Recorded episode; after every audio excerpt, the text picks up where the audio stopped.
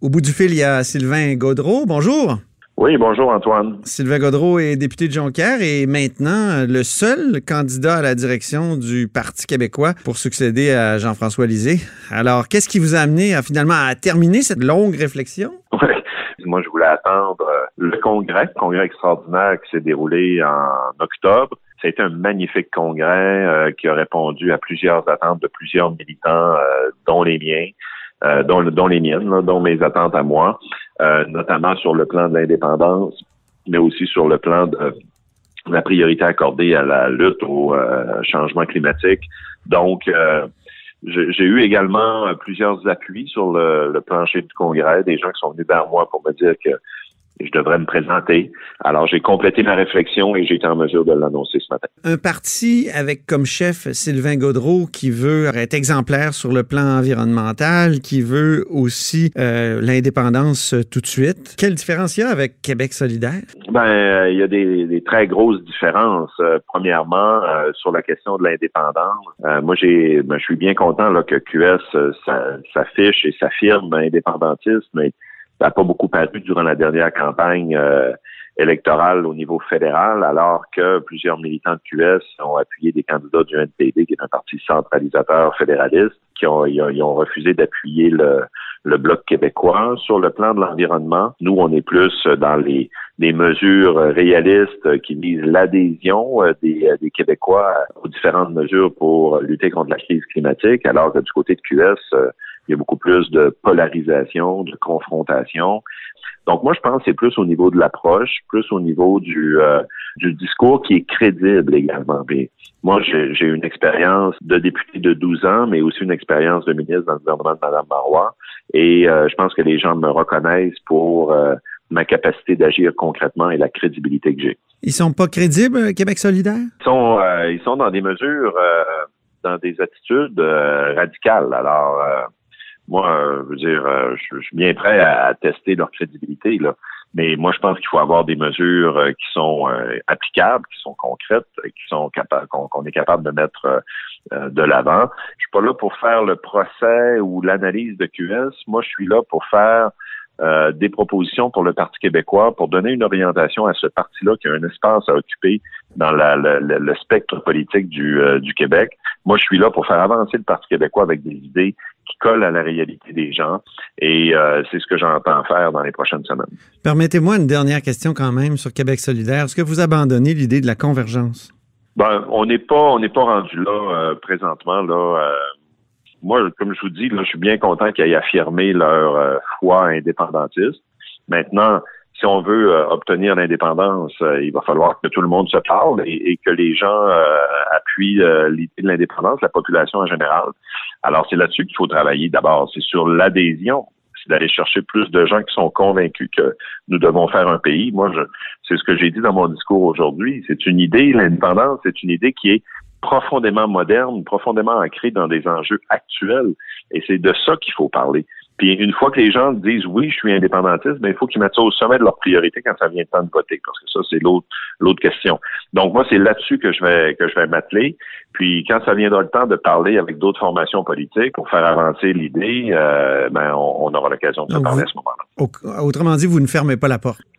Ben, quand on veut un projet de pays, euh, on ne ferme pas la porte à personne. OK, même à Québec solidaire qui a claqué la porte sur les doigts du Parti québécois dans le passé. Ben oui, mais euh, regardez, on a des instances euh, qui rassemblent, non partisanes, voilà, c'est le mot que je cherchais, qui s'appelle le Oui Québec, par exemple. Là, il y a des plateformes où on peut discuter entre les différentes formations indépendantistes. Et je pense que c'est une plateforme idéale pour qu'on puisse entamer des échanges. Mais euh, encore une fois, moi je vous dis, je veux, euh, comme chef du d'un parti indépendantiste, travailler pour convaincre les gens qu'il y ait plus de Québécois et de Québécoises qui croient en l'indépendance du Québec. On va travailler là-dessus. Maintenant, sur le plan partisan, mhm, ben, on a chacun nos chacun nos combats. Il y a deux euh, indépendantistes qui sont un peu sans domicile fixe, Catherine Fournier et Martine Ouellette. Comment les ramener au parti? Ben, encore une fois, euh, comme je le disais à votre question précédente, la porte est ouverte. Alors, euh, moi, je pense que euh, Mme Ouellette et Catherine Fournier, toutes les deux, ont indiqué, par exemple, l'importance de l'enjeu climatique concernant l'indépendance. Madame Ouellet vient de publier un livre là-dessus. Catherine Fournier en a parlé également à plusieurs reprises. Moi, je pense que c'est un point rassembleur, ça. On peut pas, on peut pas constamment euh, partir chacun de notre côté puis dire après ça, ben il faut qu'on soit unis. Il faut que ça, il faut que ça s'incarne, il faut que ça se ben il faut que ça soit réel. Et c'est ça qui est le paradoxe de la souveraineté actuellement. Euh, elle attire pas vraiment autant qu'avant dans les sondages, mais il y a de plus en plus de groupes qui se revendiquent de la souveraineté. Ben, il peut y avoir des groupes euh, qui veulent développer, par exemple, des comment je pourrais dire, des arguments particuliers. Dire nous autres, on est des indépendantistes, on veut faire ressortir l'enjeu de l'environnement. Nous, on est des indépendantistes, on veut faire ressortir l'enjeu des relations internationales, disons. Bon, peu importe.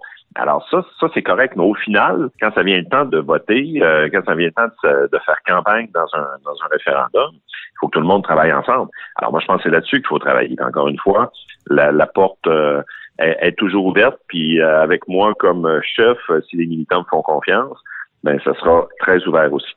La croissance du Bloc québécois aux dernières élections, est-ce que ça vous euh, rassure ou est-ce que c'est un truc conjoncturel lié à la loi 21 ou c'est quelque chose qui est lié à, la souveraineté? Ben, je vais vous dire que ça, ça me rassure, euh, si je reprends votre expression, mais de la manière suivante, c'est que ça, ça m'envoie le signal que euh, il y, a, rien de définitif en politique. Et les, les analystes ou les personnes qui pense là, que du jour au lendemain ou euh, après des défaites électorales, il en est fait d'un parti politique, puis il est mort et enterré.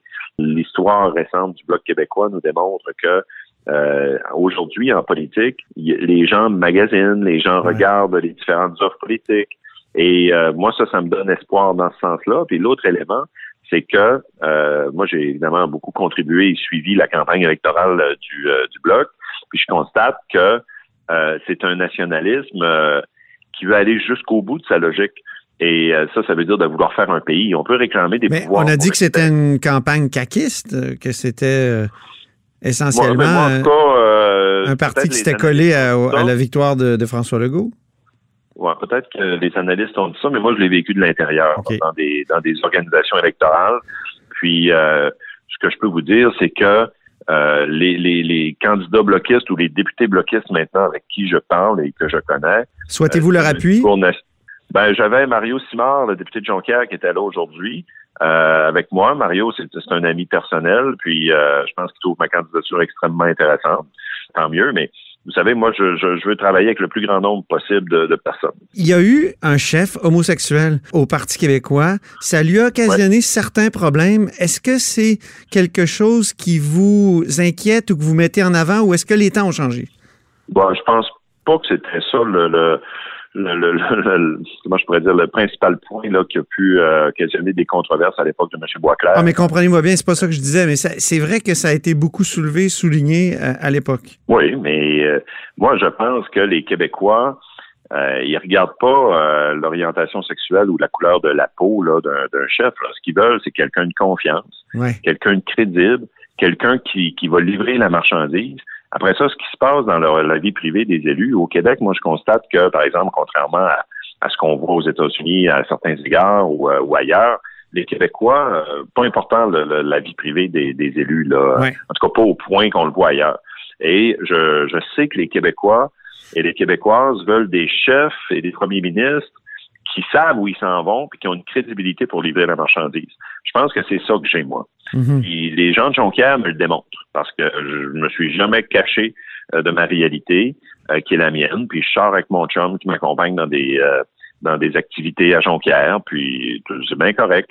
Mais les gens sont super contents, puis ils m'ont élu cinq fois parce qu'ils trouvent que je livre la marchandise. Bon, ben on va on va on va essayer de multiplier cet exemple-là dans d'autres régions, puis de faire l'effet Jonquière ou la méthode Godreau, de la multiplier ailleurs au Québec. C'est ça mon objectif.